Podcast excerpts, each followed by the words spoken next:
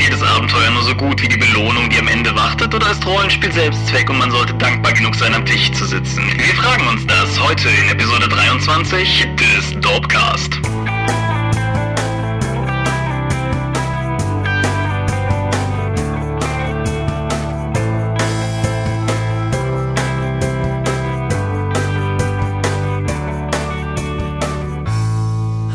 Herzlich willkommen zur 23. Episode des Dopecast. Willkommen geheißen werdet ihr zum einen von mir, Thomas Michalski, und zum anderen von Michael Mingers. Hey, 23. Episode.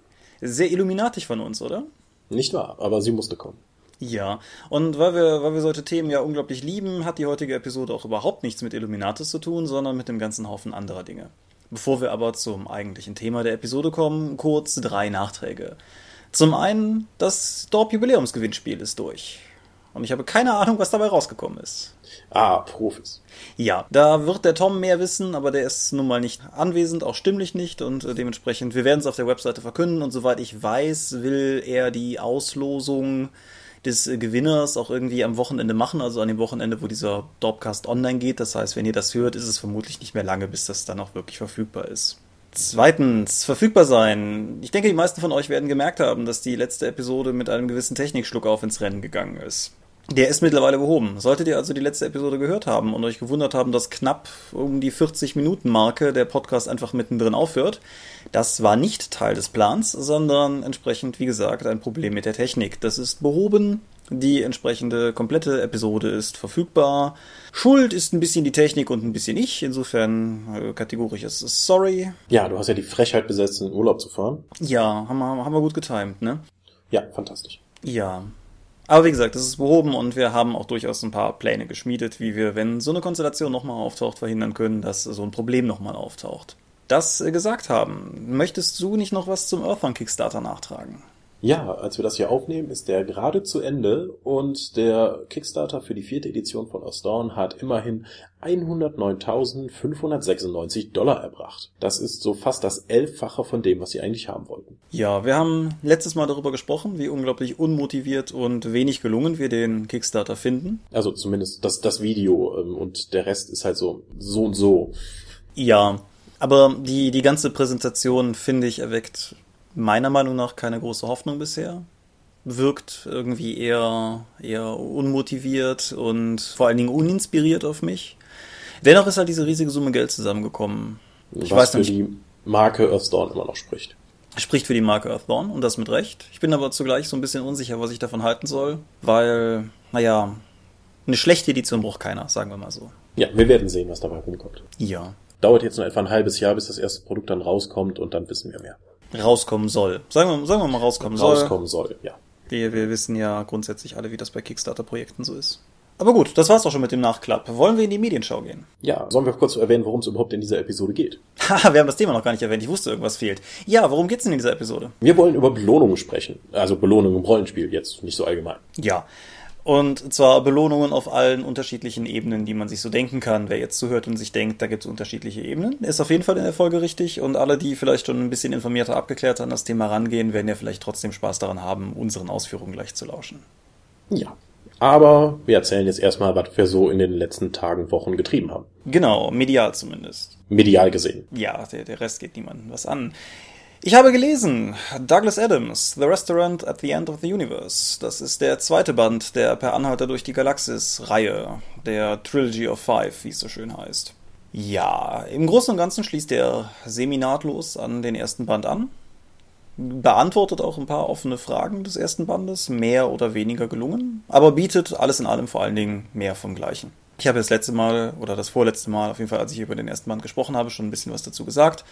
Es ist ein erstaunlich cleveres Buch eigentlich. Es ist gleichzeitig natürlich völlig absurd und hat so diese Tendenz britischen Humors zum, zum völlig überzeichneten Absurden. Ist aber gleichzeitig relativ clever in seinem ganzen Arrangement und wie ich, wie ich vorletztes Mal schon sagte, ich kannte lange Zeit nur den Film und das, was man über die Bücher so erzählt. Und was man über die Bücher normalerweise so hört, ist ja irgendwie einmal der Gag mit der 42 und der irgendwie auch nur unvollständig und irgendwie die, die Erfahrung, dass es einen depressiven Roboter gibt. Und die Bücher bieten halt wirklich viel mehr. Die Art und Weise, wie, wie Adams da sein Universum aufbaut, ist auch im zweiten Band nicht weniger faszinierend als im ersten. Die Charaktere sind nicht zwangsläufig tiefgehend, aber zumindest alle unterhaltsam. Es macht Spaß, jedem Einzelnen sozusagen weiter zu, bei, bei all den Taten zu folgen, die halt im Anschluss an Band 1 sich ereignen. Der einzige Kritikpunkt, den ich am zweiten Buch habe, und das ist, wirkt vielleicht ein bisschen kurios, wenn man überlegt, woran, wovon ich hier rede, aber ich finde, der zweite, dem zweiten fehlt ein bisschen der Fokus, den der erste trotz allem hatte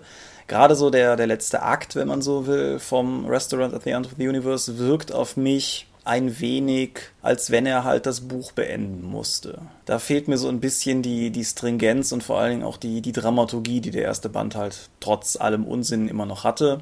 Ich bin aber eigentlich ganz guter Dinge, dass das sozusagen kein Trend ist in der Buchreihe. Ich lese jetzt gerade den dritten und werde entsprechend auch bei Zeiten was zu sagen. Bisher auch nach Band 2 ganz klare Empfehlung. Schön. Dann schmeiße ich jetzt nochmal ein Videospiel in die Ecke. Ich habe Assassin's Creed 3 durchgespielt. Der dritte Teil spielt, also man spielt halt in der Assassin's Creed-Reihe äh, Überraschung Assassinen und immer das sind so in Rückblicken durch eine Erinnerungsmaschine und im dritten Teil ist äh, man dann im amerikanischen Bürgerkrieg als Halb-Indianer, Halb-Europäer dann unterwegs, um gegen die fiesen Briten zu kämpfen. Es hat durchaus Spaß gemacht, fand ich aber jetzt abgesehen vom ersten Teil der Reihe, der wirklich fürchterlich ist, hatte ich, fand ich es einer der schwächsten. Also das liegt vor allen Dingen daran, weil ich den Eindruck hatte, die hatten einfach zu wenig Zeit, um dieses Spiel fertig zu machen. Mhm. Das liegt zum einen an technischen Problemen. Also du hast extrem viel Kantenflimmern und die, der Schattenwurf funktioniert in der Regel nicht, was gerade in Zwischensequenzen, die emotional sein sollen, extrem negativ auffällt, wenn du halt so ein komisches Krissel hast, was ständig über das Gesicht des Protagonisten springt. In den Städten plöppen plötzlich dann Zivilisten auf, einfach einfach neben dir, plopp, da ist jemand so hoch. Wo kommt der denn her? Den hätte ich jetzt nicht gerne angerempelt. Ja, das stört schon ein bisschen die Immersion auch, dass irgendwie in der Narration viele Sprünge drin sind. Einfach so, ja, und jetzt musst du deinen Vater umbringen. So, äh, was? Woher weiß ich denn, dass das mein Vater ist? Wann, wann wurde mir das denn erklärt? Das, wirkt so, als würden irgendwie ganze Episoden zwischendrin fehlen. Und der Hauptcharakter ist einfach schmerzhaft naiv. Also man kennt das ja gerne mit den Natur, mit dem Karl-May-Indianern, wo dann einfach so ein naives Naturvolk dann dargestellt wird. Oder die naive Sicht auf ein Naturvolk, dass sie einfach so in Einklang mit der Natur leben und alles ist so toll. Und bei denen, das kommt, wirkt ein bisschen da auch so mit den lieben Indianern und den bösen Invasoren und es ist stellenweise durchaus kritisch mit dem amerikanischen, mit dieser die Situation da, weil, ha, wir sind die Gründungsväter, wir sind total tolle Menschen und wir kämpfen für Freiheit. Ähm, nein, ihr wollt eigentlich nur Rechte für reiche weiße Männer. Also ihr seid weiterhin für Sklaverei und ihr gebt Frauen kein Wahlrecht. Das kommt durchaus vor, das fand ich ganz cool. Und dass es auch kritisch von allen Seiten betrachtet wird, aber es ist insgesamt ja immer noch Hurra, Amerika neben den Actionsequenzen und in der Erzählung, die es normalerweise gibt, hast du auch die Möglichkeit, weil äh, es gerade natürlich Siedlungsthematik, eine eigene Siedlung zu gründen und die auch auszubauen, indem du in den Städten Leute einsammelst, denen bei Problemen hilfst und so etwas. Und die geben dir halt Upgrades für deine Siedlung und du kannst bessere Sachen herstellen das wirkt so, als wäre es halt irgendwie von einem externen Team zusätzlich entwickelt worden, weil es ist super aufwendig. Ich weiß nicht, wer irgendwie Bock hat, jetzt irgendwie die Patrizier zu spielen, wenn er eigentlich als Assassine unterwegs sein könnte. Du hast also durch ein umständliches Baumenü musst du erstmal Ressourcen einkaufen, die werden nicht automatisch produziert. Die musst du einkaufen, dann musst du Pläne haben und mit diesen Plänen stellst du dann Sachen her, die stellenweise dann nur Ressourcen sind für weiterentwickelte Sachen. Und du kannst ihn nicht mal so irgendwie sagen, ich kauf, möchte jetzt fünf kaufen, sondern du musst halt irgendwie jedes dann einzeln herstellen. Das ist super aufwendig aufwendig, es bringt eigentlich auch relativ wenig. Ich habe es trotzdem bis zum Ende gemacht natürlich. Seltsam. Was viele in meinem Bekanntenkreis haben auch noch toll finden können, es gibt Schiffchen. Das heißt, du bist dann tatsächlich mit dem eigenen Assassinenschiff unterwegs und musst Marinemissionen erledigen vorangreifen. Ja, das hat doch. Das hat Assassin's Creed 4 dann später natürlich noch richtig auf die Spitze getrieben, indem du in der Karibik unterwegs bist. Genau. In Assassin's Creed 3 kommst du tatsächlich auch in die Karibik runter in meinen Match-Missionen. Das sieht total toll aus. Bereichert es das Spiel denn auch? Weil ich hatte irgendwie, keine Ahnung, in Videorezensionen zu dem Spiel, die ich gesehen habe, das sah halt immer toll aus, richtig? Und das schien auch an sich eine nicht doofe Mechanik zu sein, um das Ganze zu, zu realisieren. Aber ich habe mich halt irgendwie immer gefragt, inwiefern sich das vernünftig in den Spielfluss eingliedert, weil es halt doch irgendwie anders Ja, und du hast völlig recht und so ging es mir auch. Ich denke mir, das ist ja ganz nett, aber was hat das mit dem Rest des Spiels zu tun? Äh, ich meine, du kommst da als Indianer Halbblut, der eigentlich von nichts eine Ahnung hat, kommst da hin und so, du bist jetzt der Captain. Ich bin was? Ich habe keine Ahnung, wie man ein Schiff steuert. Und ja, also es, es wirkt halt wieder so, wie auch der Siedlungsteil einfach noch dazu gesetzt, machen wir einfach was extra. Also du musst im Kampagnenverlauf durchaus auch das machen, aber den Großteil könntest du einfach sagen, ich ignoriere den Schiffkram und äh, mache einfach weiter hier mit meinem normalen Rumlaufen und über Dächer hüpfen. Wobei das über Dächer hüpfen, also mh, wenn man daran denkt, wie Mitte des 18. Jahrhunderts amerikanische Städte aussahen und wie viel es da gab, da geht halt total das Flair von der urbanen Umgebung verloren, was sonst Assassin's Creed Spiele ausgezeichnet hat. Also selbst, äh, es gibt nur zwei Städte, New York und Boston, und wenn du da unterwegs bist, das ist halt ein ganzes Stücken lamer als zum Beispiel Konstantinopel, Rom oder Venedig, obwohl das ja noch hunderte Jahre später spielt, sind die europäischen Städte schon in der Frühzeit sehr viel einfach, sehen mehr nach Städten aus. Und Amerika ist halt zu dem Zeitpunkt immer noch so ein, halt ein großes Dorf. Dafür kannst du im Wald über Bäume springen, was ein bisschen, was durchaus auch lustig ist, aber ein bisschen gezwungen wirkt, weil wie die Bäume da plötzlich gewachsen sind und die Äste stehen. Naja. Aber ist insgesamt kein schlechtes Spiel, nur es enttäuscht halt auf hohem Niveau. Ja, das, das klingt, also stimmt der Eindruck, dass es letztendlich doch Meckern auf hohem Niveau ist, wenn halt auch durchaus berechtigt, oder? Also gerade die technischen Probleme kannst du nicht wegreden. Das mit dem Narrativen, das kann sein, dass einigen Leuten das egal ist. Also ich weiß nicht, also meckern auf hohem Niveau. Es ist kein schlechtes Spiel, es ist wirklich ein gutes Spiel, aber gemessen an den großartigen zweiten Teilen, so seltsam das wieder klingt, äh, die von Assassin's Creed rausgekommen sind, ist es ein klarer Rückschritt in vielen Punkten. Wobei sie auch okay. von dem letzten der zweiten Teile haben sie einfach auch, da gab es noch viele Sachen, die sie ausprobiert haben, wie Belagerungsmissionen und Bomben zusammenbauen. Das haben sie alles rausgeschmissen, weil das war einfach auch zu viel. Das war durchaus sinnvoll. Also sie, sie sind durchaus auch bereit, wenn sie sehen, Mechaniken funktionieren nicht, nehmen wir sie wieder raus für den nächsten Teil. Okay. Du. Ja, dann äh, schlage ich die Brücke weiter in die wunderbare Welt des Films und äh, streng genommen in das Jahr 2008, in das Jahr, als nämlich ein Film gedreht wurde, von dem ich relativ sicher bin, dass du ihn auch kennst, nämlich Death Race. Ja, mit Jason Statham. Ja. Genau. Ich habe den irgendwann mal gesehen irgendwie, schätze, 2009 rum oder so, aber habe relativ viel vergessen von dem, was, was eigentlich drin war und habe den jetzt in den letzten Wochen nochmal mit Freunden zusammengeschaut. Und ich bin mir ehrlich gesagt nicht mehr so ganz sicher, was ich von dem Film halten soll. Also gedreht wurde er von Paul Anderson, dem Paul Anderson, der unter anderem die Resident Evil Filme gemacht ja, hat. Also ich, ich sage ja immer gerne, ein Paul Anderson Film, da weiß ich genau, was mich erwartet. Und ich habe immer Spaß an diesen Filmen, weil das ist so dumpf, aber das ist immer mit so viel Hingabe dumpf, dass ich da immer Spaß dran habe. Ja. Weil hübsche Frauen, große Explosionen, es wummert, es kracht, toll. Ja, das, das trifft auf Death Race auf jeden Fall auch zu. Ich wollte gerade noch sagen, Paul Anderson, der zum Beispiel auch den drei Musketierfilme vor irgendwie ein, zwei, drei Jahren gemacht hat, der auf jeden Fall auch anders war als alle anderen Musketierfilme, die ich bis dahin gesehen habe.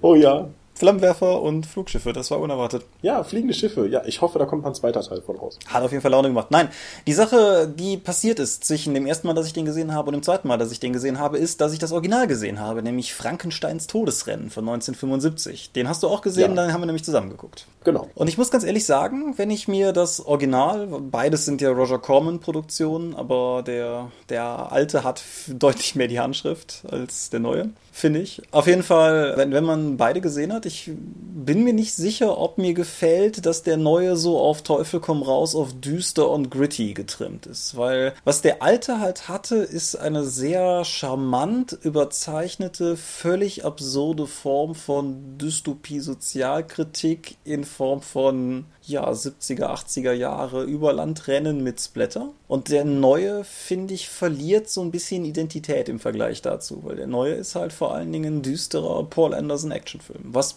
nicht per se schlecht ist, aber ja, ja, also mir fehlt auch einfach dieses groteske, humoreske des Alten. Einfach dieser, ich sag mal, Gonzo-Humor oder was auch immer drin war, einfach die, in den 70ern, diese Lust, einfach Unfug zu machen und Sachen auszuprobieren. Der Paul Anderson-Film ist schon sehr viel streamliniger, was das angeht. Er ist auch bei aller Düsternis, die er hat und bei aller Gewalt, die er irgendwie zelebriert, was, was jetzt die reinen Gore-Effekte betrifft, ist er natürlich auch trotzdem viel handsamer, weil Elemente des alten Films, wie beispielsweise, dass das Überfahren von Passanten Bonus bringen kann, das hat der neue halt gar nicht drin. Nee, da, da kämpfen halt Verbrecher gegeneinander in dem Gefängnis. Ja, und auch dass das Ganze, dass die gesamte Gesellschaft das zelebriert, ist zwar in gewisser Weise auch drin, weil der Neue das Ganze so ein bisschen als Fernsehshow mit inszeniert, aber ja, wie du schon sagst, das Groteske daran, wie der alte Film das als globales Event zelebriert, das halt gleichzeitig, also ich meine, wer, wer würde eine Sportveranstaltung bejubeln, die gleichzeitig zum eigenen Tod führen kann, wenn das Rennen ungünstigerweise an einem vorbeiführt? Und ja, keine Ahnung, das fehlt mir bei dem neuen tatsächlich so ein bisschen. Was ich an dem neuen, ähm, ich glaube, diese ganze Diskussion wäre egal, wenn sie einen anderen Titel genommen hätten. Ja. Einfach so nach Ideen davon. Aber da, die müssen sich jetzt halt den Vergleich gefallen lassen, da sie halt gleich heißen. Was mir total toll an dem neuen gefallen hat, ist, ist diese Videospielästhetik der ganzen Rennen. Dass es halt diese Power-Ups gibt, über die du fahren kannst, um Waffen freizuschalten und so ein Kram. Ja, das ist halt maximal Mario Kart. Das, das ist so toll. Das ist, das ist eigentlich so albern, aber das zu, das zu kombinieren, hatte ich so viel Spaß dran. Und das kommt in die Inszenierung des Films nur bedingt rüber. Wenn du dann das Making-of dir von der Scheibe mal anschaust, wie gefährlich einige von diesen Stunts waren und wie viele Autos die da mit unfassbarer Geschwindigkeit zerschrottet haben, dachte ich mir nur so, huch, da würdest du ungern in der Nähe gestanden haben, als sie diese Stunts gemacht haben. Ja, das, das merkt man im Film aber durchaus an. Man merkt, dass da echte Autos ineinander krachen, weil ich finde, das ist auch etwas, was bei modernen Autofilmen relativ schnell den Unterschied macht. Ist beispielsweise auch eine Sache, die mir bei vielen Fast and Furious Teilen immer noch gut gefällt, dass du halt einfach in Szenen merkst, dass da wirklich ein Auto fährt mit der gewissen Unberechenbarkeit und, und Trägheit und Dynamik und allem, was halt echte Aufnahmen gegenüber digitalen Effekten haben. Da bin ich schon wieder und fluche über CGI. Naja, auf jeden Fall. Wobei das ja auch geht. Also denk mal an Bad Boys 2, wo man dann später im Making-of sieht, dass die Verfolgungsjagd irgendwie zu großen Teilen im Computer entstanden ist und du kein Stück das im Film gesehen hast, obwohl der ja auch schon ein paar Tage alt ist. Ja, wobei ich ihn noch lange nicht mehr gesehen habe. Aber ja, ja, auf jeden Fall. Also unterm Strich, um hier jetzt auch nicht endlos lange über zwei Filme gleichzeitig zu reden, die vielleicht keiner kennt, ich finde Death Race kann man durchaus gucken, ist ein guter Film, gerade um mit Freunden oder so auf einen Videoabend zu gucken, macht er auf jeden Fall Laune. Death Race 2000 oder eben wie hierzulande liebevoll genannt Frankensteins Todesrennen wiederum ist, ist, ist meines Erachtens aber der überlegene Film und wenn man es schafft, über die Rezeptionshürde hinwegzukommen, dass man halt hier von einem 75er B-Movie spricht, dann würde ich dem auf jeden Fall den Vorzug geben. Randnotiz, das Ganze basiert übrigens auf einer Kurzgeschichte namens The Race Racer, die ich aber selber nicht kenne und nicht besitze, aber auf die ich jetzt, äh, als ich das für den Podcast nochmal nachgelesen habe, auf jeden Fall neugierig geworden bin. Falls mir die mal in die Finger kommt, trage ich das gerne nach. Okay. Ich habe auch noch Pacific Rim jetzt auch noch auf Blu-ray gesehen und wiederhole alles das, was im Kino toll war und widerspreche dir immer noch, was du mit emotionaler Bindung meinst, aber das haben wir auch genug besprochen hier. Ich habe auch noch gesehen Underworld Awakening, also den aktuellsten von denen, ja. glaube ich. Es ist ja inzwischen auch ein bisschen unüberschaubar geworden, wann was wie spielt. Ich bin auch tatsächlich gerade unsicher, ob ich den gesehen habe. Ist das der vierte? Ja, also das ist der, der zwölf Jahre nach den Ereignissen von den restlichen Underworld-Filmen, also abgesehen von dem Prequel spielt. Ja, dann habe ich den gesehen. Ja, und das geht halt darum, dass jetzt irgendwie bei den Menschen bekannt wurde, dass es Vampire und Lykaner gibt und die Menschen dann einen Vernichtungskrieg gegen die gemacht haben und dann bricht am Anfang dann Celine, die Hauptdarstellerin, immer noch schön anzuschauen, dann aus dem Forschungslabor raus und es gibt wohl nur ein anderes Testsubjekt und ja, dann passieren den Rest des Films Dinge. Ja, das ist eine relativ gute und akkurate Zusammenfassung. Also die Action, also der Splatter-Faktor ist bemerkenswert, das hatte ich so gar nicht in Erinnerung, obwohl der nur eine 16er Freigabe in der deutschen hat. Und es ist auch der erste, der in 3D gedreht wurde und deswegen schmeißen sie auch immer wieder fröhlich Sachen einfach auf den Bildschirm. Yep. Aber die Handlung, also man, ich, als ich den ab, ich habe mir die ganze Zeit gefragt, wie kann so ein zerstückelter Film, das, so, das ergibt doch nicht Sinn. Das sieht aus, als hätten irgendwie drei Leute simultan einen Film gedreht und am Ende hat man das irgendwie versucht zusammenzuschneiden. Und dann siehst du am Anfang vier Produzenten, drei ausführende Produzenten, fünf Drehbuchschreiber und sowas. Zwei Regisseure. Ja, es ist einer von diesen Filmen. Das merkt man ihm leider sehr stark an. Ich finde das vor allen Dingen so schade, weil ich muss ganz klar bekennen, als der erste Underworld rauskam, war ich total gehypt. Ich habe den damals, weil der sich relativ mühselig erst nach Deutschland den Weg bahnte, dann irgendwie als UK-DVD importiert, was irgendwie immer noch schneller ging, als auf ein deutsches Release zu warten und war immer noch total gehypt. Und dann kam der zweite Teil raus und der ist ja mehr oder weniger einfach nur 75 Minuten mehr Finale zum ersten Teil. Das fand ich nicht so geil aber war immer noch okay. Beim Prequel wurde es dann komisch, aber jetzt ist halt der, der vierte Jahr. Ja, das ist halt so dieses, aha, ja, hm. also Plot ist so eine Sache. Es, es, ich meine, das klingt jetzt vielleicht, wer den nicht gesehen hat, ein bisschen despektierlich, aber da passieren halt einfach nur ab und zu Dinge und dann ist der plötzlich zu Ende, obwohl der eigentlich noch eine Stunde hätte gehen können. Sie lassen es offen. Der Darsteller von dem hybriden Lykaner ist auch nicht mehr dabei. Ich wollte gerade sagen, was ein ziemlicher Elephant in the Room ist. Also es ist ja nicht so, als wenn das einfach nicht mehr relevant wäre, sondern die haben sich sehr viel Mühe gegeben, möglichst awkward den ganzen Film drum zu stricken. Ja, ähm, seltsam. Also wirklich seltsam.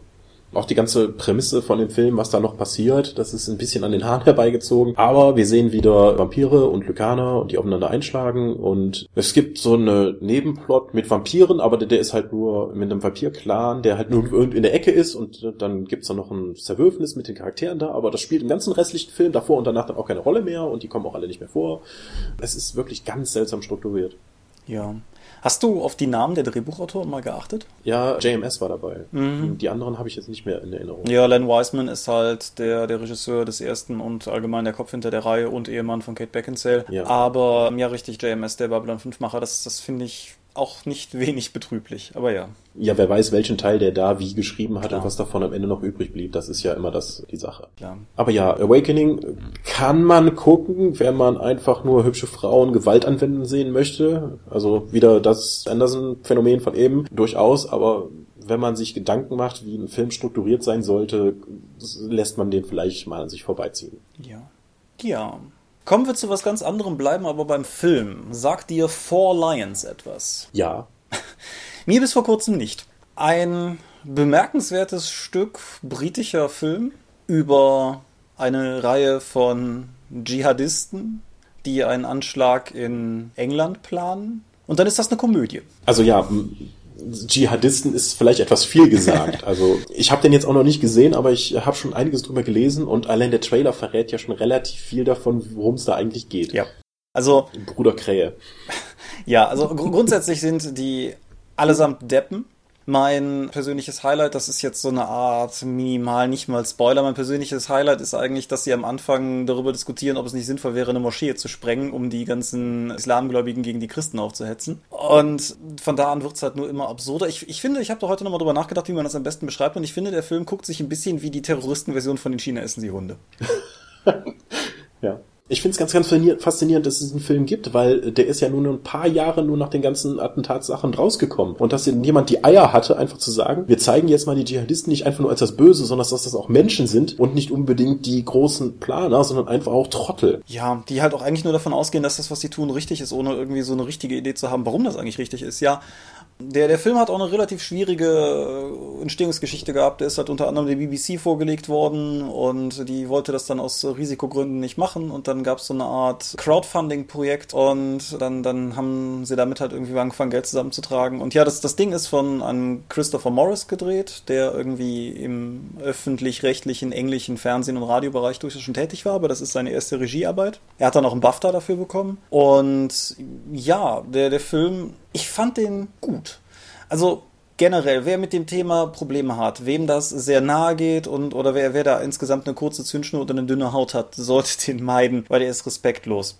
Er ist allerdings meines Erachtens nicht despektierlich gegenüber, sagen wir mal allgemein jetzt der, der, der ganzen Rasterfahndungszielgruppe, die so insgesamt mit unter, also was weiß ich, unter halt Islamgläubige Richtung Moslems, wie auch immer, ist der nicht wirklich herabschauend. Er betrachtet halt seine Charaktere, die komplette Idioten sind, aber die sind nicht komplette Idioten, weil sie dieses oder jenes glauben oder so, sondern einfach, weil ihre Charaktere so angelegt sind.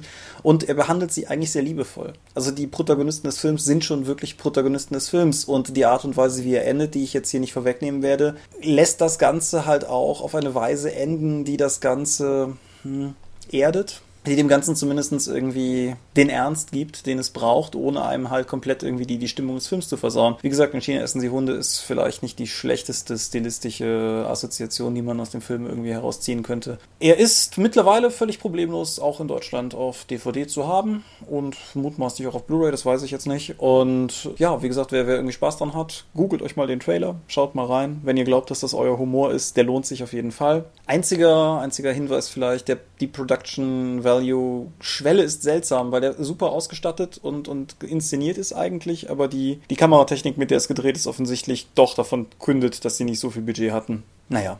Gut. Kommen wir zum Thema Belohnungen. Kommen wir zum Thema Belohnungen, ja.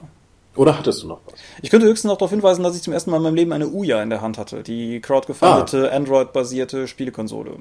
Ist ein cooles Gerät, gefällt mir. Ist halt genau das, was man erwartet. Es ist kein Xbox 360-Killer, ist auch kein Xbox One-Killer.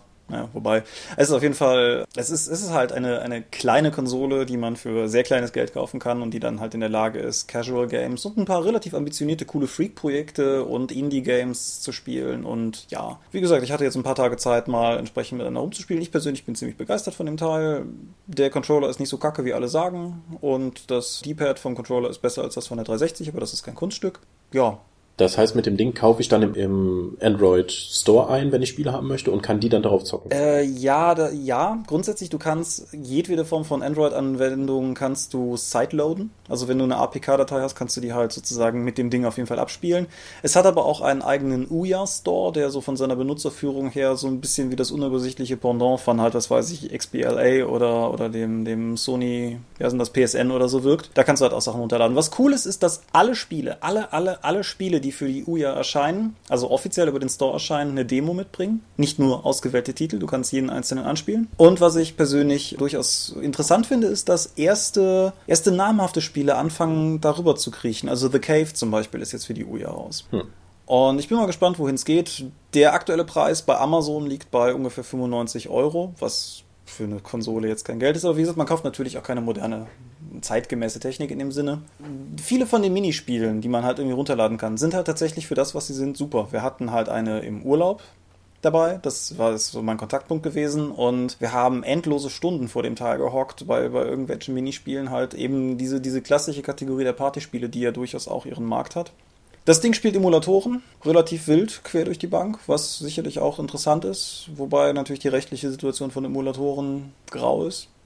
Aber wer halt irgendwie, keine Ahnung, ich besitze halt immer noch ein Sega Master System, aber das habe hab ich halt in meiner Wohnung keinen Platz für, aber falls ich jetzt irgendwie nochmal Bock hätte, irgendein Spiel zu spielen, das ich tatsächlich besitze und das ich nur in meiner Wohnung nicht unterkriege, die Uja spielt's halt. Und ja, wie gesagt, ist ein interessantes Stück, aber ich denke mal, ich werde da in in näherer Zukunft vielleicht noch detaillierter was sagen zu können, wenn die Erfahrung über Urlaubserfahrung hinausgeht. Hast du dir eine bestellt? Ich habe eine bestellt, ja. Okay. Daher weiß ich den Amazon-Preis auch so akkurat. Wir finden es natürlich total cool, wenn ihr über den Link, den wir hier drunter setzen, die Uja bestellt. 95 Euro, das lohnt sich ja richtig. Ja, also da können wir bestimmt ein paar Kekse extra kaufen. Genau. So, aber so auf die Art und Weise, wie ihr uns damit belohnen würdet, sprechen wir über Belohnungen. Ja. Möchtest du einführen? Äh, ja, Belohnungen im Rollenspiel sind ja eigentlich alltäglich also auf die eine oder andere Weise. Was wäre für dich zum Beispiel eine Belohnung im Rollenspiel über den Spielspaß hinaus? Ja, da, da will ich gar nicht pauschal. Da geht's schon los. Ja, genau, da geht's schon los. Das will ich gar nicht so pauschal beantworten. Klar, du hast den Spielspaß erstmal angesprochen. Den, den sollte man nicht außen vor lassen, aber der sprengt natürlich so ein bisschen den Rahmen, den wir heute hier haben. Und der ist auch das am wenigsten Rollenspiel-exklusive.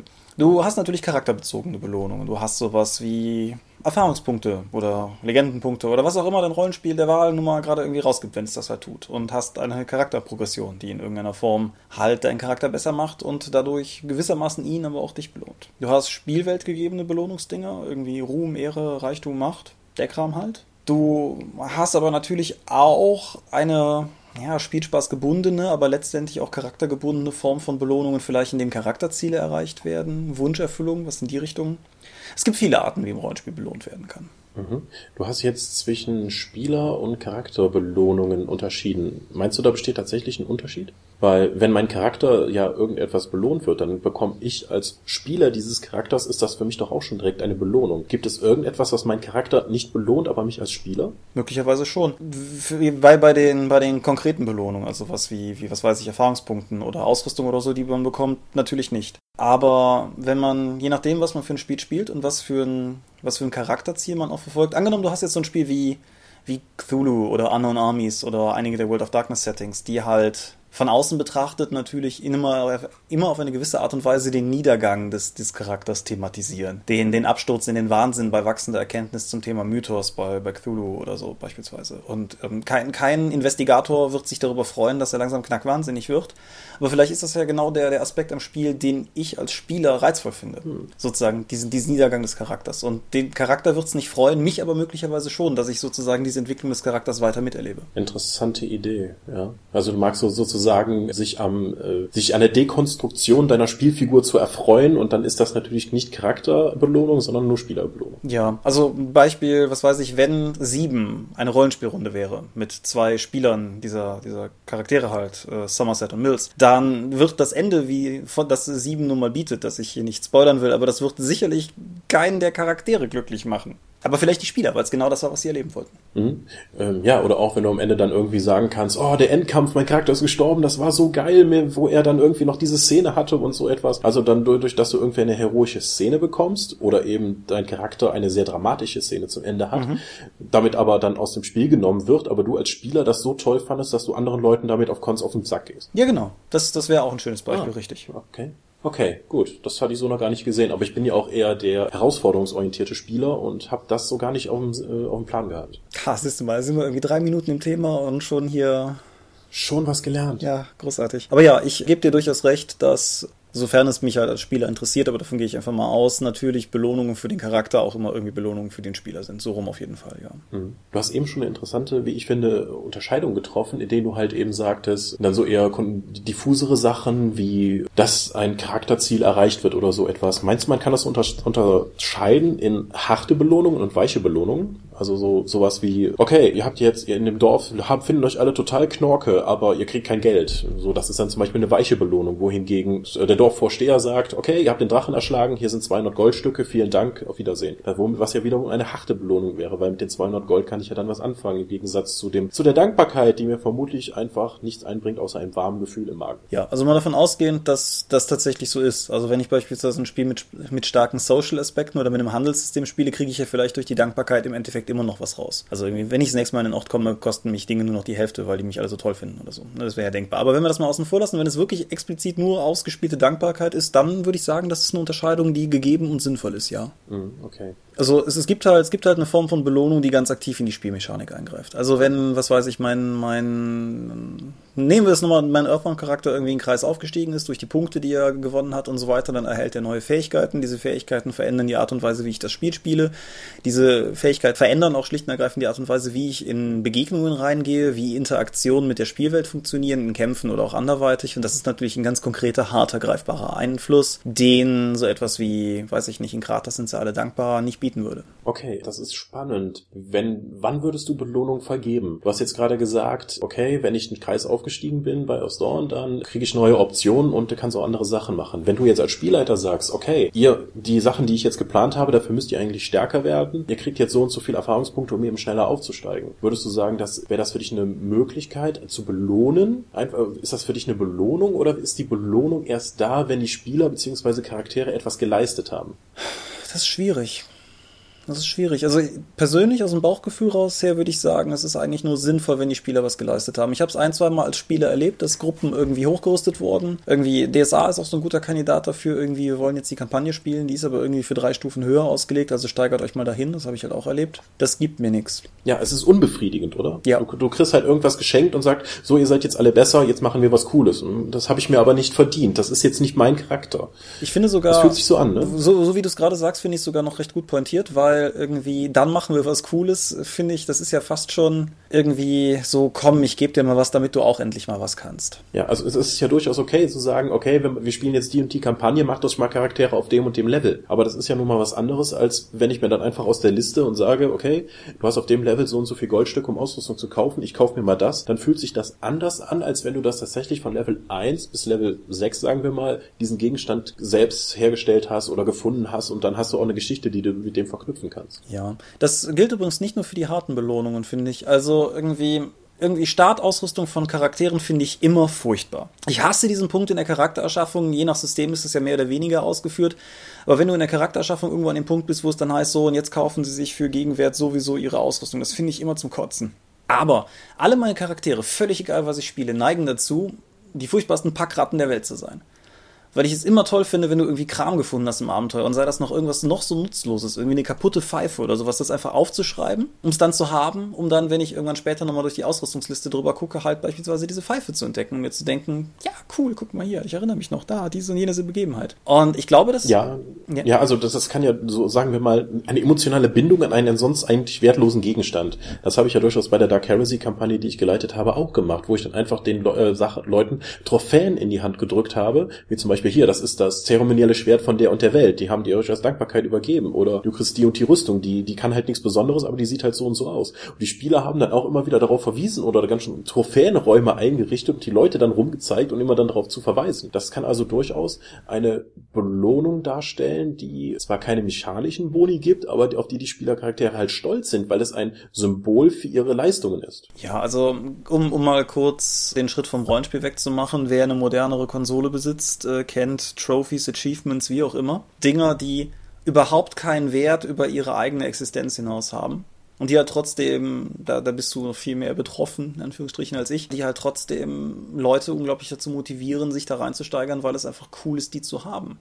Und ja, absolut. Also nicht nur, weil man dann zeigen kann, guck mal, ich habe das hier geschafft. Das ist so dieser virtuelle Schwanzvergleich dann mit den Erfolgen, die man erzielt hat. Aber es ist so einfach, du hast ein konkretes Ziel, auf das du hinarbeiten kannst und du kannst es erlangen und dann kriegst du diese Belohnung dafür. Einfach nur diesen, durch diesen Belohnungs-, diesen Gratifikationsmoment ist das alleine ja schon die Herausforderung nur zu haben, schon darauf hinzuarbeiten, dass man sie bekommt. Da ist ein Ziel, worauf ich hinarbeiten kann. Das war schon, das finde ich schon befriedigend. Ja, und da, da, da treffen sich tatsächlich unser beider Sichten, weil ich ja eben nicht so der Belohnungstyp bin, aber trotzdem halt manchmal begeben Gegebenheiten in Spielen sind, die cool sind und dann kriegt man dafür ein Achievement. Und wenn man später nochmal irgendwie durch seine Achievements durchguckt, sieht man halt den Eintrag und erinnert sich wieder an die coole Situation, die man in dem Spiel hat. Und ich glaube, dass zum Beispiel diese Ausrüstungsliste für mich ähnlich funktioniert, weil ich halt einfach drüber gucke mhm. und Erinnerungen habe an erlebte Abenteuer oder so. Gerade da diese Erfolge ja bisweilen auch sehr überraschend sein können, weil sie nicht nur durch bestimmte Schwierigkeiten entstehen, sondern auch, wie du von dir gerade genannt, Spielsituationen. Ich denke da zum Beispiel an The Darkness. Wenn du mit deiner Freundin irgendwie ein paar Minuten tatsächlich Fernseh guckst und die sich an dich anschmiegt und da läuft einfach nur der Fernseher und du kannst eigentlich sonst nichts machen.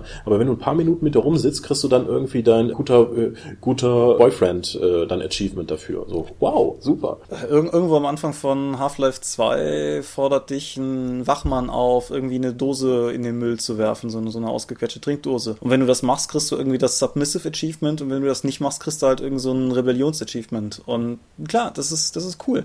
Ich habe das auch durchaus mal versucht, fürs Rollenspiel zu adaptieren vielleicht erinnerst du dich, auch wenn du nicht Teil der Runde warst. Ich meine, wir hatten darüber gesprochen und habe damals für meine Star Wars Sturmtruppenrunde es halt so versucht zu machen, dass ich für jedes Abenteuer oder nach jedem Abenteuer eine coole Begebenheit daraus in so eine Art Trading Card Sammelkarte umgemünzt habe mit so einem kleinen photoshoppten Bild. Das habe ich de facto da nicht durchgehalten, weil es schlicht und ergreifend zu zeitaufwendig war und ich das zu der Zeit mit Studium und so weiter nicht, nicht unter einen Hut bekommen habe. Aber grundsätzlich hat das, glaube ich, gut funktioniert. Und irgendwie, dass halt da Leute in, nach den ersten Runden eben so kleine Trading Cards hatten für, für coole Dinge, die sie gemacht haben, die vielleicht gar nicht das Spiel weitergebracht, aber bereichert haben. Das, das war, denke ich, auch ein Belohnungsaspekt. Wiederum auch einer, der halt explizit an den Spieler geht, von dem der Charakter ja nichts weiß. Ja, und das war auch meine Vorlage dafür, dass ich das bei Dark Heresy dann gemacht habe, allerdings ohne dann die äh, händischen Achievements, wo diese Erinnerungskarten, die ich den Leuten dann geben konnte. Aber Earth Dawn hat das ja dann noch auf die Spitze getrieben, weil einige Gegner, die haben ja Sachen fallen lassen und du konntest dann entscheiden, diesen Schädel von der Kreatur jetzt hier, den kann ich entweder für so und so viele Silberstücke verkaufen oder ich benutze ihn als Trophäe und hänge ihn an die Wand und das das stärkt meine Legende und ich bekomme dafür Legendenpunkte, ergo Erfahrungspunkte. Ja. Auch wieder ein total starkes Element von Asdorn, dass du eben diese Option hattest, entweder das in, dir ein Geld auszahlen zu lassen, um den Charakter auf diese Weise zu stärken, oder eben in Legendenpunkten und Erfahrungspunkten, um den darüber zu verbessern. Ja. Ja, aber wie gesagt, also das ist auf jeden Fall eine Art von, von ganz expliziten Spielerbelohnungen, von halt von, ja, wie gesagt, diesen Auszeichnungen und gleichzeitig halt wieder ein Beispiel dafür, dass Earthbound relativ gut darin ist, diese Grenze zu verwischen, weil es halt so unglaublich konzeptioniert ist. Mhm. Aber es ändert natürlich nichts daran, dass die ganzen konkreten harten Belohnungen auch schlicht und ergreifend durchaus taugliche Belohnungen sind. Und keine Ahnung, wer halt irgendwie wie ich DSA spielt und weiß, dass er die ersten 80 Runden sowieso keinen Kampf was reißt, weil sein Angriffswert unter 50 Prozent liegt, der, der wird auch, denke ich, durchaus das Erfolgserlebnis kennen, wenn er halt irgendwann mal Weihe gerade erreicht, die ihn zumindestens irgendwie sowas wie ein, ja, weiß ich nicht, kleinen Kampf bestehen lassen oder sowas. Da kann man jetzt über DSA unken, aber das ist ja heute nicht der Punkt. Der Punkt ist halt einfach, du, du wirst halt besser und dein, dein Spielerlebnis verändert sich dadurch und dadurch, wie dein Charakter sich besser schlägt, fühlt es sich halt auch besser an. Und mein Erfolgserlebnisse in Kämpfen sind ja durchaus auch äh, auf Spielerebene vorhanden. Ja, also nicht nur in Kämpfen, sondern allgemein, dass man seine Fähigkeiten einmal sinnvoll einlösen kann und auch, dass man halt besser wird. Das ist so ein Punkt, der mich auch in unserer World of Darkness Kampagne ein bisschen gewurmt hat, dass wir einfach keine Erfahrungspunkte bekommen haben und unsere Charaktere nicht verbessern konnten. Ja, um das vielleicht kurz zu erklären, wir haben damals FBI Agenten sozusagen gespielt, beziehungsweise die haben gespielt, ich habe geleitet. Und ich habe mich dagegen entschieden, Erfahrungspunkte zu vergeben, weil ich persönlich der Meinung bin, dass wenn man Mortals spielt mit den Regeln der alten World of Darkness, weil die neue gab es damals noch nicht, führt es halt relativ schnell dazu, dass die Charaktere sehr, sehr, sehr viel besser werden, weil das Erfahrungspunktesystem natürlich darauf skaliert ist, gleichzeitig sowas wie Vampirdisziplin oder sowas mitzutragen. Ja, natürlich. Also da, da, wir, wir wären vermutlich am Ende der Kampagne irgendwie die besten Ermittler der Welt gewesen und hätten alles geschafft, weil wir es halt nur in Attribute und Fertigkeiten stecken konnten und nicht in die ganzen, ganzen obskuren Disziplinen, die es halt da noch gibt. Ja. Aber nichtsdestotrotz einfach komplett auf diesen Aspekt der Gratifikation durch Erfahrungspunkte zu verzichten, fand ich demotivierend, anstatt immer nur am Ende zu sagen, zu sagen, am Ende kriegt ihr halt weniger. Das ist schon mal was anderes, als zu sagen, ihr kriegt gar nichts. Ja. Und egal wie gut du warst. Also das ist ja dann vom Herausforderungsaspekt, egal wie gut oder schlecht wir waren, es gibt halt nichts Ja. Es gibt keinen Belohnungsansatz. Würde ich auch nicht mehr so handhaben. Ist aber gleichzeitig ein interessanter Punkt, den du gerade ansprichst. Für was würdest du oder für was vergibst du gerne Erfahrungspunkte? Erfahrungspunkte oder Belohnungen? Nein, ganz explizit Erfahrungspunkte, wo wir gerade darüber sprechen. Das kommt aufs System an. Also bei der Dark Heresy Runde haben wir es irgendwann gemacht. Jede halbe Stunde, die wir gespielt haben, gab es 50 Erfahrungspunkte für die ganze Gruppe. Bei D&D ist es zum Beispiel extrem herausforderungsorientiert. Da gibt es halt nur Erfahrungspunkte, wenn ihr halt Gegner umgenitscht habt oder Fallen überwunden oder ein Skill Challenge. Das heißt, man muss tatsächlich konkret in der Mechanik des Spiels ein Hindernis überwinden und dafür gibt es dann eine Belohnung in Form von Erfahrungspunkten oder Geld, die dann wiederum zur Verbesserung des Charakters führen. Hm. Ja, ich finde ganz interessant und ich habe keine endgültige Meinung dazu, wie ich es finden soll, aber gerade die alte World of Darkness war relativ gut darin, in den Beispiellisten für, für Kram, den man halt irgendwie belohnen soll, so Sachen drin zu haben wie Anwesenheit. Das hat die neue World of Darkness auch noch. Jeder Spielercharakter, der irgendwie eine Sitzung lang da war, kriegt dafür halt schon mal einen Erfahrungspunkt. Und die alte World of Darkness hatte bei einigen Systemen auch noch so, Spieler hat das Buch vergessen, aber ein Spieler kann ihm aushelfen oder der hat echt leckere Chips mitgebracht. Punkte. Was, naja, ist halt schwierig, weil ich finde, da, da verwichen dann die, die Meta-Ebene und die Charakterebene auf eine ungünstige Art und Weise. Ja, weil einfach der, die, die Ressource Erfahrungspunkte in diesem System einfach viel zu stark ist. Und dann sowas zu sagen wie, ich habe einen Kuchen gemacht, du kriegst einen Erfahrungspunkt mehr, wenn es im Abend zwei bis drei gibt, ist schon echt krass. Da finde ich das bei Savage Worlds besser belohnt, wo du einfach auch sagen kannst, hey, du hast Kuchen für uns gemacht, hier, nimm erstmal einen Benny von Anfang an. Weil die fließen, die fliegen sowieso die ganze Zeit durch die Gegend und dadurch, dass du halt etwas für die Gruppe getan hast, außerhalb des Spiels, kriegst du auch diese außerhalb des Spiels Währung der Schicksalspunkte oder Bennys oder sonst irgendwas und damit das schon mal zu belohnen, weil es ist ja immer besser, Verhalten, das man haben möchte, zu belohnen, als Verhalten, das man nicht haben möchte, zu bestrafen. Sowieso. Strafen sind, sind zwar immer ein sinnvoller Teil des Lebens, das wissen wir, aber wenn du halt Leute, ich sag, will nicht sagen erziehen, sondern in eine Richtung lenken möchtest, belohn die dafür. Die anderen werden dann sehen, okay, das, das lohnt sich ja, dann mache ich das jetzt auch mal so. Und dann kommst du halt eher in die Richtung, die für die ganze Spielkampagne oder Spielrunde gewünscht ist. Ja, man muss natürlich auch ganz klar sagen, irgendwie, was weiß ich, Lehrer können Schüler bestrafen, Eltern können Kinder bestrafen. Was man dabei nicht außer Acht lassen darf, ist, dass die Leute am Spieltisch alle freiwillig da sitzen, um Spaß zu haben. Ja, also ich habe es auch schon durchaus erlebt, dass in DSA-Runden oder sowas, der dann sagte so, ah, was für ein blöder Spruch, 10 Abenteuerpunkte Abzug. Wie, was für eine tödliche Demotivation das ist. Nicht nur, weil es irgendwie total erzieherisch und mit dem Fingerzeig ist, sondern auch, du kriegst eine permanente Ressource abgezogen dafür, dass du vielleicht Outtime einen Spruch geleistet hast. Und das geht gar nicht. Überhaupt nicht. Never ever. Nada. Nada, das war total pfuybar. Ja, das gibt's aber auf verschiedensten Ebenen, denke ich. Also auch, um mal wieder den Bogen auf die Ausrüstungssache zurückzukommen. Es gibt eine, eine rollenspielerische Begebenheit, auf die ich immer wieder gerne verweise, wo, wo halt der Spielleiter die Ambition hatte, die Runde letztendlich auf einem sehr, wie soll ich sagen, auf einem sehr ausrüstungsunabhängigen Level zu halten. So ein bisschen nach dem Conan-Ideal, also dem, dem, dem Literatur-Conan auf jeden Fall. Dass, dass halt irgendwie die Leute von Abenteuer zu Abenteuer ziehen und die Abenteuer mit dem bestreiten, was sie vor Ort vorfinden finden und nicht mit rucksackweise Plunder durch die Gegend ziehen. Aber nicht nur ist das letztendlich nicht ausreichend kommuniziert worden,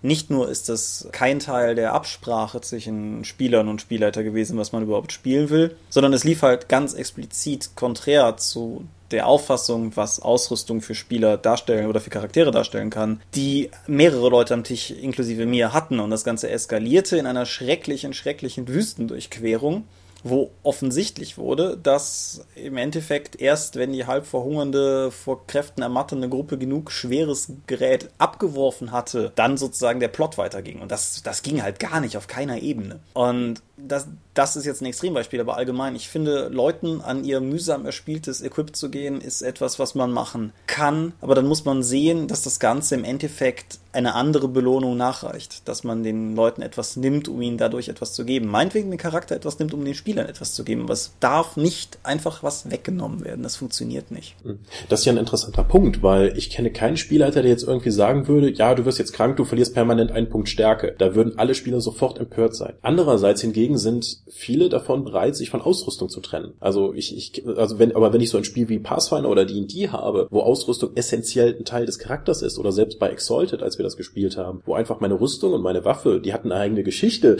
die hatten einen Namen, das war ein integraler Teil meines Charakters, den ich am Anfang mit Charakterpunkten gekauft habe, wenn ich den verloren hätte, dann wäre das das gleiche gewesen wie der Stärkepunktverlust, den ich ja auch mit Erfahrungspunkten oder mit Charaktererschaffungspunkten am Anfang äh, erstmal mir holen musste. Und das ist einfach ein Teil meines Charakters. Ich meine, denk doch einfach nur mal an Excalibur bei König Artus oder die Katisha K7 Symbiontenrüstung von Spawn. Das, das ist, oder die Rüstung von Iron Man. Was ist, äh, ne? Du kennst ja den Spruch, was, wenn man die Rüstung wegnimmt, ja, dann ist er immer noch ein cooler Typ. Aber er ist nicht der Iron Man, den wir kennen. Das heißt, Ausrüstung kann durchaus ein signifikanter Teil eines Charakters sein. Ja, Superheldenfilme ist eine ganz gute Referenz dazu, weil in den letzten Jahren relativ viele Superheldenfilme meines Erachtens dafür kritisiert wurden, dass der Superheld zu viel Zeit außerhalb seines Anzugs verbringt. Hier Dark Knight Rises war ja auch so einer, wo die Kritik laut wurde oder eben Iron Man 3. Und ja, klar, das, das sind halt alles Elemente, die den Charakter ausmachen. Und um bei dem Beispiel zu bleiben, Tony Stark funktioniert auch ohne den Anzug, Iron Man aber nicht. Und auf hm. die gleiche Art und Weise gilt das halt auch für, für viele der Charaktere. Wie gesagt, man kann Leuten ja durchaus was wegnehmen. Aber wenn man das tut, muss man halt, denke ich, das Ganze spielerisch und durch die Story, die gespielt wird, irgendwie rechtfertigen, belohnen, auf jeden Fall in irgendeiner Form auszeichnen. Ja, wieder mal Dark Heresy, da hatten wir auch, als wir die Halo-Kampagne gespielt haben, die beginnt auch damit, dass die Charaktere halt ohne Ausrüstung gefesselt irgendwo aufwachen. Ich habe am Anfang gesagt, okay, am Anfang passiert etwas, ich weiß noch nicht, wie das bei euch ankommt, aber äh, probieren wir es doch einfach mal aus. Und einige Charaktere hatten wirklich Sachen dabei, die sie auch als Erbstücke hatten und die ihnen total wichtig waren. Im, direkt im ersten Kampf äh, haben sie direkt schon wieder neue Trophäen gesammelt, die dann später für, die, für den Rest des ganzen Charakters dann äh, irgendwie signifikant waren, indem sie halt aus den Zähnen der erschlagenen Gegner sich ein neues Kettenschwert haben machen lassen. Was natürlich auch einzigartig war und wieder eine von diesen Trophäenwaffen, auch wenn sie nicht besser war von den Werten. Aber man hat immer wieder drüber geredet. Aber darauf angeschlossen haben die Spieler dann außerhalb der offiziell geplanten Kampagne dann noch beschlossen, wir gehen zurück und suchen unseren Kram. Das heißt, die weggenommene Ausrüstung, die sie später dann auch zum großen Teil wieder finden konnten, war wieder eine Motivation, und zwar Charakter- und Spielergetriebene Motivation, in diesem Abenteuer weiterzumachen. Und sie konnten sich ja später dann auch wieder finden und äh, einen sehr lustigen Plot, wo auch ein Charakter dann drauf gegangen ist. Aber das war eigentlich mit der beste Teil von dieser Kampagne, den wir die, die im Spieler getrieben war, um die Ausrüstung wieder zurückzukriegen. Also die Belohnung zurückzufordern und zusätzliche Belohnungen zu erlangen. Ja, wie gesagt, man, man kann man kann damit ja auch akzentuieren, um mal noch ein mediales Beispiel zu bringen. In, wenn in das Imperium schlägt zurück das Duell zwischen Darth Vader und Luke Skywalker in seine letzte Stufe geht sozusagen und Luke am Ende seine Hand mit Lichtschwert einbüßt, dann ist das natürlich ein knüppelharter, dramatischer Moment. Also nicht nur davon ausgehend, dass die Serie, dass die Filme ja durchaus auch von Kindern gesehen werden und zumindest ich damals auch schon relativ drastisch fand, was da gerade passiert ist, sondern halt auch einfach, weil ich meine, was macht ein Luke Skywalker zum Jedi? Da passiert in, den, in der alten Trilogie ja eigentlich gar nicht so viel. Und ich meine, er hat da zwar schon irgendwie sein Yoda-Bootcamp hinter sich, aber in erster Linie ist er halt irgendwie cool, weil er das Lichtschwert hat dass ihm das halt genommen wird, dass er am Ende halt diesen, diesen völligen Zustand von Besiegtheit erlangt, moralisch durch das, was Vader ihm sagt, kämpferisch durch den Verlust des Lichtschwertes, körperlich durch den Verlust der ganzen Hand. Das ist natürlich ein krasser Moment. Wenn das aber eine Rollenspielrunde wäre, müsste das, was völlig stillschweigend sich in diesem und dem nächsten Teil passiert, nämlich letztendlich das Erlangen dieser biomechanischen Hand und das letztendlich auch das Erwerben eines neuen Lichtschwertes, daraus könnte man natürlich coole Abenteuer bauen. Muss man dann aber auch machen. Ja, damit er wenigstens wieder auf dem Niveau ist, wo er vorher war. Weil ihm einfach das wegzunehmen und sagen, das hat dramaturgische Gründe, du bist jetzt scheiße und deine Signature-Waffe ist weg, ist doof. Also es ist wahnsinnig unbefriedigend für den Spieler. Ja.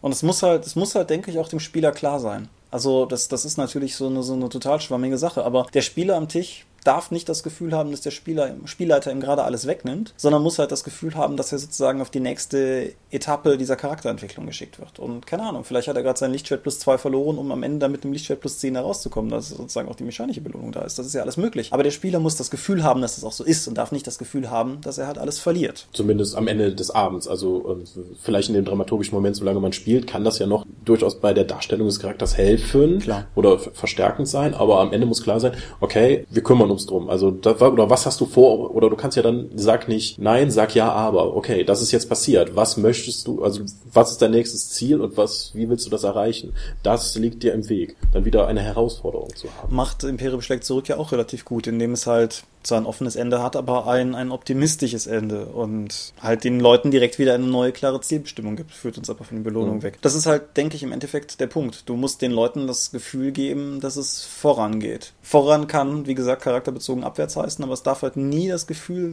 gegeben sein, dass, dass man rückwärts geht. Ich glaube, das ist durchaus universell richtig, was das Thema betrifft. Mhm. Wie handhabst du das? Gibt es individuelle Belohnungen in deiner Gruppe für bestimmte Spieler oder werden Belohnungen von der ganzen Gruppe erlangt und damit auch für die ganze Gruppe belohnt? Rundenabhängig. Also bei der Hunter-Runde, die ich leite, gehen die Punkte, die Punkte zu gleichen Teilen an die Spieler, aber jeweils nur an die, die am Abend anwesend sind. Also, was weiß ich, wenn die Gruppe gemeinsam den Killer-Alligator in den Kanälen erlegt, dann kriegen auch alle den Punkt für den Killer-Alligator, unabhängig davon, wer jetzt wie viel Anteil daran hatte oder sowas. Wer aber die gesamte Sitzung nicht da war und von dem Killer-Alligator nichts erlebt hat, der kriegt halt auch keine Punkte. Mhm. Die Dragonlance-Auflage für die dritte Edition ist ja dahingehend etwas krude, dass sie offensichtlich das mit dem Balancing von AD&D zu D&D nicht hinbekommen haben und die Charaktere automatisch zwischen den Abenteuern jeweils eine Stufe steigen. Das ist nicht geil, aber das haben wir halt einfach so übernommen, wie es ist. Und bei der DSA-Runde, in der ich bin, da bin ich zwar jetzt Spieler, aber DSA hat bei allem Unken gegen das System, finde ich, einen relativ guten Mechanismus für individuelle regeltechnische Belohnungen durch die besonderen Erfahrungen, die du kriegen kannst. Ja, das gibt's ja auch bei Cthulhu, dass du dann einfach so ein Häkchen machst und dann später dann äh, ja, steigen kannst. Oder ist das die alleinige Steigerungsmöglichkeit? Ja, das ist bei Cthulhu das einzige. Ah, okay. Toll. Und da musst du dann halt auch noch würfeln, um rauszufinden, ob es dann wirklich steigt. Toll. Ja, super. Aber das ändert sich, glaube ich, mit Cthulhu 7, aber da bin ich noch nicht auf dem Laufenden. Nein, aber im, im Endeffekt, wie gesagt, also die besondere Erfahrung finde ich einen relativ coolen Mechanismus, weil du halt für diejenigen, die DSA 4 nicht kennen, wenn du halt irgendwie ein Talent gewinnbringend oder über Gebühr gut für deine Verhältnisse oder eben halt in irgendeiner Form herausragend einsetzt, kann der Spielleiter dir eine besondere, der Meister dir eine besondere Erfahrung geben. Oder eben, wenn es im Abenteuer so war, wenn ihr die halbe Zeit durch ein Praios-Kloster Kloster gelaufen seid, kriegst du halt am Ende eine besondere Erfahrung auf Götter und Kulte und so. Genau. Und die ermöglicht es dir halt, dieses Talent, also DSA hat eine Tabelle und die steigert halt dann sozusagen eine Steigerung einmal eine Kategorie billiger als normal. Das klingt nicht so geil, aber das macht in höheren Graden oder je nach Klasse schon echt einen Unterschied. Und gerade so Sachen, die unfassbar teuer zu steigern sind, körperliche Eigenschaften beispielsweise, da machen besondere Erfahrungen echt einen Unterschied. Mhm. Wobei das auch nur so in so kleinteiligen Systemen wie DSA funktioniert. Wenn ich mir vorstelle, das bei Savage Worlds einzusetzen, so du kannst jetzt von WA6 auf W8 für einen statt zwei Erfahrungspunkte steigern, so, uh, das ist aber viel. Ja, aber bei DSA kannst du es problemlos machen. Genau. Und ja, wie gesagt, das finde ich halt durchaus ein gutes System. Mhm. Lass mir mal was Positives zu DSA sagen. Aber zum Beispiel, um mal beim Thema DSA zu bleiben, die Belohnung Geld funktioniert da überhaupt nicht, oder? Weil du kriegst ja eigentlich nichts für dein Geld du hast dann Geld und kannst sagen, das ist schön, aber es ist nicht wie bei D&D, dass ich dann sagen kann, okay, ein plus 1 Schwert kostet 1050 Goldstücke, ich habe jetzt 1050, ich gehe mir das Ding jetzt kaufen und damit werde ich besser. Kommt ein bisschen drauf an. Also bei DSA, was du kriegst ja 200 Dukaten in die Hand gedrückt und was machst du dann damit? Also generell hast du recht. Was bei DSA halt teilweise, was ich halt schon erlebt habe, ich meine, ich spiele halt ganz gerne Kriegercharaktere und manchmal ist es halt schon cool, auf eine Waffe zu sparen oder halt darauf zu sparen, dass man sich irgendwann eine persönliche Waffe schmieden lassen kann. Das ist bei weitem jetzt, sagen wir mal, spezieller als äh, Systeme mit beispielsweise einem hohen Magieniveau, wo es sinnvoll ist, relativ früh auf sowas zu sparen oder irgendwie Gegenwartssettings, wo es vielleicht tatsächlich einen Unterschied macht, ob mein, mein Hacker jetzt irgendwie ein neues, neuen Computer sich kaufen kann oder so. Dahingehend hast du, hast du auf jeden Fall recht. Ich finde aber DSA ist da noch nicht mehr der schlimmste Übeltäter. Du erinnerst dich an die Preistabelle von Warhammer. Ja, also die ja völlig abstrus war, also wo das beste Schwert, das wirklich mit Abstand einzig, die einzig sinnvolle Waffe, die da im Best Craftsmanship war, die preiswerteste war und die schlechteste die teuerste. Ja, und wo irgendwie eine Zwille ein halbes Vermögen kostete, für das du irgendwie eine ganze Rinderherde kaufen konntest, die du dann theoretisch irgendwie erschießen, abledern und äh, zu Wurfschlingen verarbeiten konntest, ja. Ja,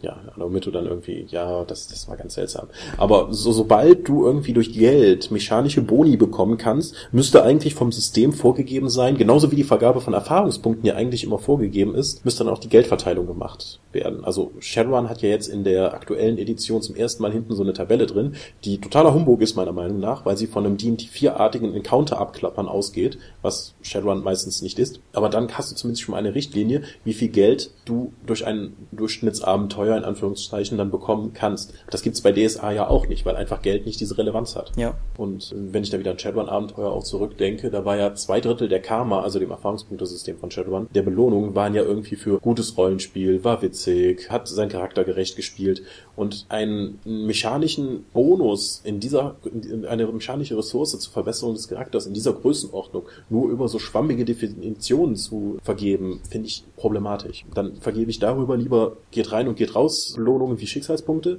wo du sagen kannst, okay, du hast deinen Charakter gerecht gespielt, du hast einen Nachteil ausgespielt, du hast einen coolen Spruch gebracht, du hast Monty Python Zitate vermieden, hier nimm Benny. Ja. Das ist, das macht dann einen Unterschied in dieser Spielsitzung, aber nicht langfristig, denn wenn du Erfahrungspunkte innerhalb der Gruppe unterschiedlich verteilst oder auch Geld, wenn das halt in dem Setting oder dem System relevant ist, dann führt das unweigerlich zu einem Ungleichgewicht innerhalb der Gruppe und das ist etwas, was eigentlich niemand gerne hat. Richtig, ja. Wir haben ja letztes Mal schon über Ostornia geredet mit dem unterschiedlichen Balancing der Klassen und wenn halt einer mechanisch vom Spiel stark bevorteilt wird gegenüber anderen, das, es macht halt nicht Spaß, wenn irgendjemand in der Gruppe coolere Dinge tun kann als man selber. Also krass coolere Dinge, obwohl man eigentlich, der eigentlich auch in seinem Spotlight-Gebiet wildert dann. Ja, das, ich denke, denke, krass und Spotlight-Gebiet sind relevante Einschränkungen, weil ich habe halt kein Problem damit, wenn theoretisch irgendjemand in der Gruppe vielleicht effektiver ist als ich, wenn, keine Ahnung, ich halt irgendwie einen Gelehrten spiele und der einen Krieger und der in Kämpfen rockt oder umgekehrt. Aber es ist halt problematisch, wenn der Gelehrte plötzlich in den Kämpfen rockt oder der Krieger irgendwie besser nachschlagen kann. Ja, ich denke an DSA 3 zurück, wo irgendwie die Hexe dann auch noch neben ihren sowieso mehr verteilbaren Fertigkeitspunkten pro Levelaufstieg auch noch Zauberpunkte darin umwechseln konnte und die Hexe irgendwann besser kämpfen konnte als mein Torwaller, weil er einfach wie viel beim Levelaufstieg viel weniger Fertigkeitspunkte bekommen hat. Da kommt man sich im Verarscht vor. Ja. Gut, aber neben Belohnungen wie Geld oder Erfahrungspunkten haben wir die Gegenstände an sich schon mal angesprochen, seien sie nun magischer Art, auch die zu vergeben, weil es einfach mechanisch Sinn macht. Wir sind bei D&D ganz klar, du bist Level 15, du brauchst eine Plus 3 Waffe, weil alle Gegner, die du in dem Bereich triffst, gehen davon aus, von den Werten her, dass du eine Plus 3 Waffe hast. Hast du die nicht, musst du entweder die Gegner anpassen oder über Optionalregeln, dass dann eben Waffen oder Angriffe automatisch sich um diesen Faktor dann verbessern, dann ranziehen. Bei DSA ist das wie gesagt Wumpe. Aber neben diesen dicken mechanischen, wir haben am Anfang darüber gesprochen, sowas wie das Dorf ist dir dankbar. Du kannst ja auch Verbindungen bekommen und das muss ja nicht nur einfach das wertlose Dorf, wertlos in Anführungszeichen sein, sondern tatsächlich auch du hast einen Kontakt zu einer Organisation bekommen. Du hast einen, kannst jetzt einen neuen Schieber, der dann irgendwie für billigere Sachen dann Kram ran schaffen kann. Also diese sozialen Aspekt von Belohnung darf man nicht vergessen. Richtig, ja. Ja, und sei es nur irgendwie, die Drujade ist dir jetzt dankbar. Sehr dankbar.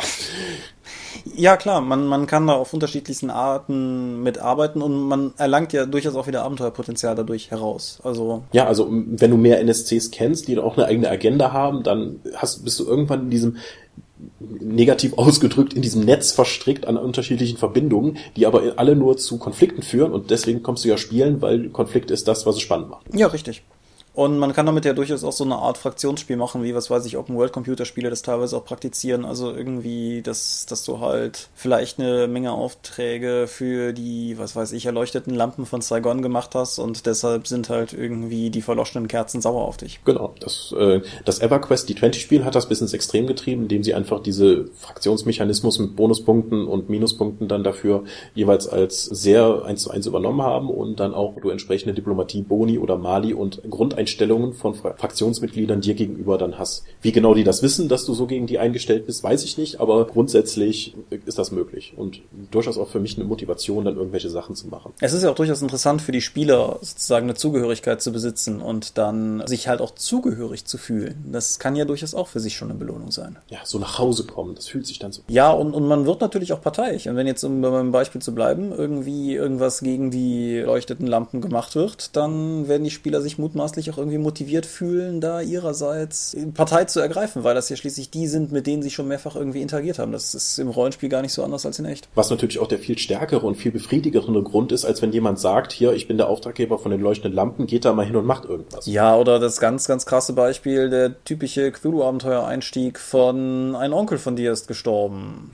Du kanntest ihn vielleicht nicht, also du als Spieler, aber dein Charakter ist natürlich tief betroffen und geht zu der Testamentsvollstreckung. Wenn ich vorige Abenteuer genutzt habe, um interessante NSCs einzuführen, kann ich vielleicht einfach irgendeinen meiner NSCs über den Jordan jagen und die Spieler stellen fest, dass der, weiß ich nicht, Bankier, dem sie vor einer Weile geholfen haben, weil er eine Dunkeldürre im Tresor hatte, jetzt plötzlich verstorben ist und aus Dankbarkeit ihnen was hinterlassen hat, was sich aber im Laufe des Abenteuers als gar nicht mal so dankbar erweist. Und auf die Art und Weise. Da haben wir wieder da haben wir wieder, wir tauschen eine Ressource gegen eine andere. Wir kriegen am Ende eine Belohnung raus, aber erstmal ist eine weitere Herausforderung geschaffen worden und ein Konflikt, den wir erst lösen müssen. Genau, und das ist auch halt auch eine Art und Weise, eine nicht, nicht von vorne bis hinten durch strukturierte Kampagne dennoch äh, zu mehr zu machen als halt eine Reihe von Abenteuern, weil die Abenteuer ineinander übergreifen, einfach indem zum Beispiel halt derartige Verbindungen hergestellt werden. Das klappt bei Earthbound mit den Artefakten genauso, wenn man halt versucht, seinen Belohnungsgegenstand zu verbessern und darüber halt die Geschichte recherchieren muss, wie wir das letzte Mal noch dargestellt haben, und darüber dann halt sozusagen in neue Abenteuer hineinkommt. Das funktioniert mit dem angesprochenen Dorf vielleicht, weil halt, wie gesagt, der Ort ist dankbar und die Spieler haben da eigentlich nichts weiter von, aber vielleicht kommt genau dieser Ort, weil sie dankbar sind, nochmal auf die Spieler zu und schickt vielleicht sogar über wildeste Distanz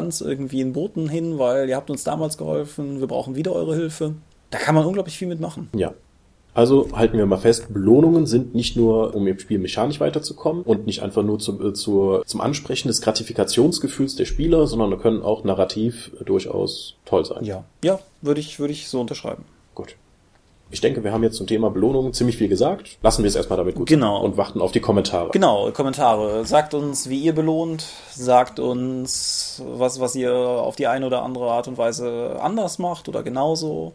Habt ihr vielleicht irgendwie coole Ideen, Konzepte, die wir jetzt gar nicht angesprochen haben, die ansprechend sind? Dann, ja, haut's in die Kommentare. Macht ihr immer brav. Ja, vielen Dank dafür. Ja, gerade auch im Hinblick auf die Earthbound-Episode, die wir jetzt hatten, habe ich mich über die Kommentare teils sehr gefreut, weil es ist einfach, es war schön zu sehen, dass die Liebe zu diesem Spiel nicht bei uns endet. Möchtest du anfangen, deinen Sermon runterzureißen? Mein Sermon. Wir sind die Dorp. Das bedeutet, wir haben eine Webseite, die findet ihr unter www.die-dorp.de. Ausgehend von dieser Webseite startet alles, was wir so treiben, aber ist auf jeden Fall der Punkt, wo alles kulminiert. Wer stattdessen lieber auf sozialen Wegen mit uns interagiert, findet uns bei Facebook und bei Google+. Wer stattdessen gerne etwas sucht, wo man sich nicht registrieren muss, könnte zum Beispiel über RSP-Blogs seinen Taten folgen. Damit unsere Taten bei RSP-Blogs erscheinen, braucht es RSS-Feeds. Derer haben wir insgesamt zwei. Ein RSS-Feed bedient nur diesen Dorpcast und der andere RSS-Feed berichtet auch über die anderen Dinge, die wir tun. Andere Dinge wären zum Beispiel derzeit das Gewinnspiel, deren Ergebnisse, wie gesagt, dieser Tage irgendwann erscheinen werden. Wer stattdessen lieber in den Apfel beißt, der kann uns bei iTunes entsprechend abonnieren und auch da unseren wilden Taten folgen. Wer hingegen mit uns interagieren will und der Meinung ist, dass unser Kommentarfeld nicht reicht, der findet uns auch im Tunnelon, wo wir dankbarerweise einen eigenen Channel haben, wo man halt auch mit uns in Kontakt treten kann, wenn man denn möchte. Wir machen Videos. Beispielsweise wird es eines zu der Gewinnspielauslosung geben. Diese Videos erscheinen bei YouTube, natürlich auch auf der Mutterseite, aber wer uns direkt bei YouTube abonnieren will, auch da heißt der Spaß Didorp. Gleichsam heißen wir bei Twitter at Didorp. Das kommt allerdings weder bei dem Scorp noch bei mir an, sondern beim Tom, dem großen Chef der Dorp. Ich bin selber auch bei Twitter unter at Seelenworte, da könnt ihr mich finden. Der Scorp ist nicht bei Twitter. Ich habe einen Blog, das heißt auch Seelenworte. Und der Scorp hat einen Blog, das heißt Legi Intellexikon dem Navi, wird aber nicht mehr gepflegt. Ja. Hast du sonst noch irgendetwas, was du in die Welt hinaus schreien möchtest? Mit Edding an die Wände schreiben. Nein, ich bin erstmal durch. Alles klar, dann bedanke ich mich fürs Zuhören. Könnte sein, dass wir dieses Mal die Stunde geknackt haben, auch wenn ich alle unsere Äs und Äs rausgeschnitten habe. Wir werden sehen. Auf jeden Fall hören wir uns in 14 Tagen wieder. Bis dahin wünsche ich euch unglaublich viel Spaß am Spieltisch. Ich hoffe, ihr werdet reich belohnt und sage bis dahin bis bald. Adios. Ciao, ciao. Adieu.